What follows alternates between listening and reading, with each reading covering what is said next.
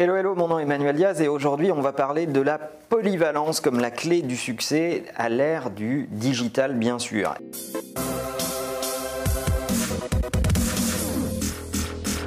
Si on prend cette problématique avec un peu de distance. Regardons le monde d'avant comparé au monde d'aujourd'hui. Dans le monde d'avant, qu'est-ce qui se passait? Dans le monde d'avant, il y avait une petite quantité de personnes qui étaient capables d'avoir des idées, qui étaient à un niveau d'éducation suffisamment élevé pour inventer des produits ou des services et qui en même temps combinaient l'ensemble des ressources nécessaires, souvent financières, pour pouvoir démarrer la création de produits ou la création de services à cette époque-là, principalement fondée sur euh, l'industrie, lorsqu'on avait et l'éducation et les ressources pour démarrer quelque chose, ensuite l'économie de son entreprise était fondée sur le fait qu'il fallait démultiplier les produits et les services pour pouvoir faire plus de revenus. Qu'est-ce qui a changé aujourd'hui? D'abord, la, la, quantité de personnes qui accèdent à un niveau d'éducation plus élevé est plus importante. La deuxième chose, et c'est celle-là à mon avis la, plus euh, primordiale, c'est que le niveau de ressources nécessaires pour passer à l'action a considérablement baissé. Ça, c'est hyper important. En fait, ce que Internet a amené dans notre euh, quotidien au niveau du business, c'est le fait que maintenant, avec un ordinateur, une connexion Internet, les ressources que vous avez de disponibles sur Internet, vous pouvez lancer un business de façon très simple, là où à une époque, il était même difficile de se lancer dans les affaires. Et prenons même l'exemple des produits, où il faut investir pour prototyper des produits, pour faire des moules, pour tester, pour faire des pré-séries, etc. Aujourd'hui, vous avez l'impression 3D, vous avez des Fab Labs dans euh, les villes qui peuvent fabriquer des prototypes pour vous à des coûts ultra compétitifs. Vous avez les logiciels disponibles, il y en a beaucoup en open source qui vous permettent de vous-même, si vous avez envie d'apprendre, d'imaginer le produit que vous avez envie de lancer. Et puis, surtout, il y a aussi l'économie entièrement numérique, c'est-à-dire une catégorie de produits ou de services totalement numériques. Et maintenant, il ne s'agit plus pour faire du revenu, de fabriquer plus de produits et de les vendre à plus de personnes, mais un produit numérique, il a été fabriqué une fois et il peut être vendu à des tonnes de gens et refabriquer du revenu. C'est le principe euh, que vous pouvez tous comprendre avec une chanson qui a été numérisée. Bah, une chanson euh, sur iTunes, euh, elle a eu un coût de fabrication et d'enregistrement, mais ensuite que je la vende à une personne ou à un million de personnes, son coût de fabrication a été le même, mais le niveau de revenu que je peux exploiter est bien différent de celui de l'époque du CD ou même euh, du vinyle, c'est-à-dire que la valeur est décorrélée avec la matérialité de l'objet pour les produits numériques.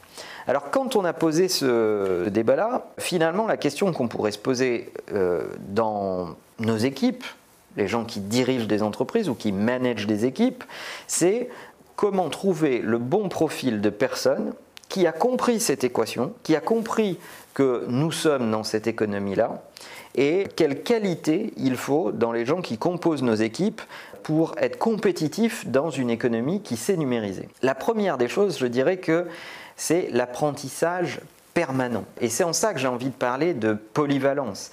À une époque, on a eu des gens qui avaient des grandes idées, et ensuite on avait une série d'hyper spécialistes qui œuvraient pour délivrer cette idée. Aujourd'hui, c'est très différent. Aujourd'hui, ce que l'on sait a une durée de vie très limitée. La connaissance qu'on est capable d'ingurgiter à un moment ne va pas nous être rentable pendant toute la durée d'une carrière et il va falloir se positionner comme un apprenti permanent, un élève de l'industrie de la connaissance et être dans une posture où on a envie d'apprendre tout le temps. Je pense d'ailleurs que les gens qui euh, n'apprennent plus sont des gens qui ne vont plus être compétitifs dans euh, l'ère de l'économie euh, numérique. La deuxième chose, c'est que la mise en œuvre de l'action compte plus que l'idée. Des gens qui ont des tonnes d'idées, et même des bonnes idées, il y en a plein. Des gens qui les exécutent correctement, au bon moment, au bon endroit, avec la bonne détermination, il y en a beaucoup moins.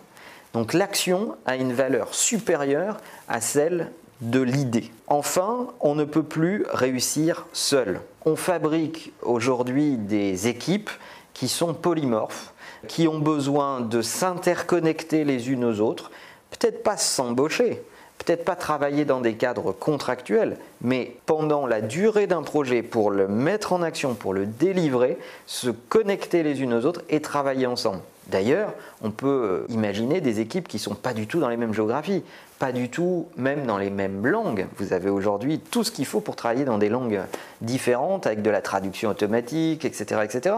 Et on peut avoir comme ça quelques réseaux d'experts qui fabriquent des produits absolument extraordinaires. Je pense aux gens de 37 Signal, je ne sais pas si vous connaissez cette entreprise, qui a imaginé un produit qui est devenu assez star dans le management de projet qui s'appelle Basecamp.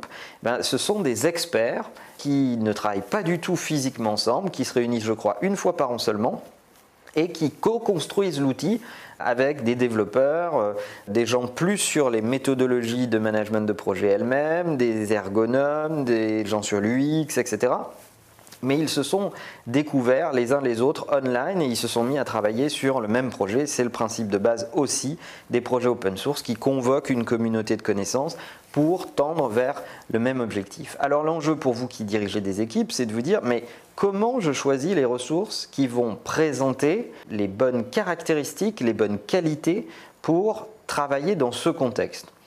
Écoutez, moi je pense qu'on est encore au début, donc chacun cherche un petit peu sa recette. Mais si je peux vous donner mes astuces sur la question, voilà les qualités que je cherche chez les bons collaborateurs de l'ère de l'industrie euh, numérique et de la connaissance. La première chose, c'est la curiosité. Des gens qui ne sont pas curieux, des gens qui attendent que vous les stimuliez pour se mettre en action, vont être des freins plus que des moteurs.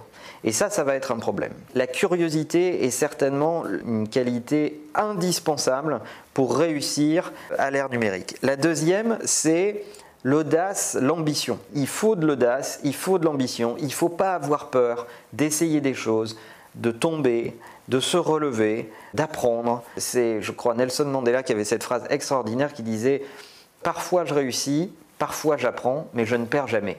Donc je pense qu'on est au cœur du modèle des qualités du collaborateur euh, de l'ère digitale. Puis la troisième chose, c'est qu'il ne faut pas essayer de détecter des gens pour leur niveau de connaissance à un instant donné, mais il faut essayer de détecter des gens avec leur capacité de progression, leur euh, possibilité de progrès. C'est vraiment ça qui vous intéresse. Ceux qui savent au moment où vous les rencontrez, finalement, ça va être très très périssable leur capacité à ingurgiter, challenger, avoir euh, un avis, prototyper, tester, apprendre, remettre ça dans leur socle de connaissances de base pour repartir sur une itération d'apprentissage, c'est finalement ça qu'on recherche chez les collaborateurs. Alors ça fait peser aussi sur les entreprises un autre élément qui est le climat de travail. On avait déjà parlé dans un épisode précédent de la nécessité, même du poids sur les épaules pour le leader, pour le manager, de créer un climat de sécurité autour des collaborateurs pour qu'ils n'aient pas peur d'essayer et d'apprendre,